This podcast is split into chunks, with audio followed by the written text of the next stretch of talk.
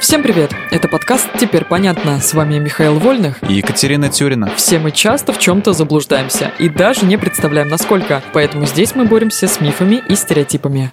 Миф о том, что канцерогены вызывают рак. Давай разбираться. Я всегда считал, что канцерогены — это продукты, которые могут провоцировать онкологию. Выходит, это не так?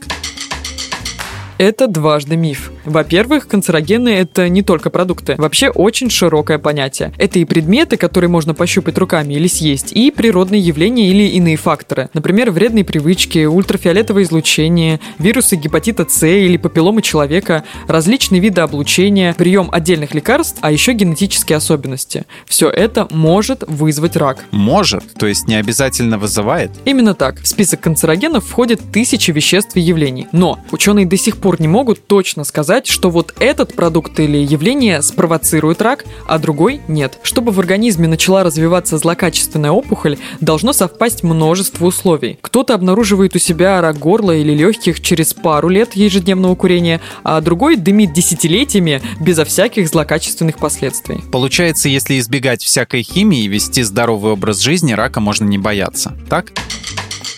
Тоже миф.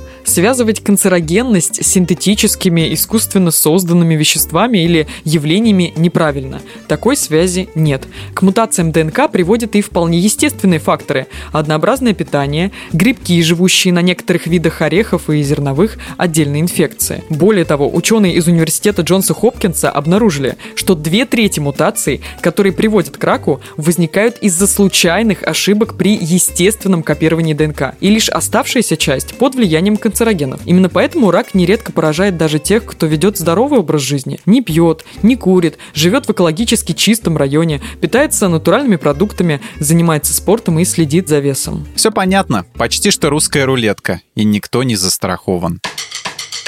В этом выпуске мы использовали материал Екатерины Комиссаровой и благодарим автора за классное разоблачение популярных мифов. Полная версия текста на сайте Лайфхакера. Подписывайтесь на подкаст «Теперь понятно», ставьте ему лайки и звездочки. Новая порция разоблачений уже на подходе.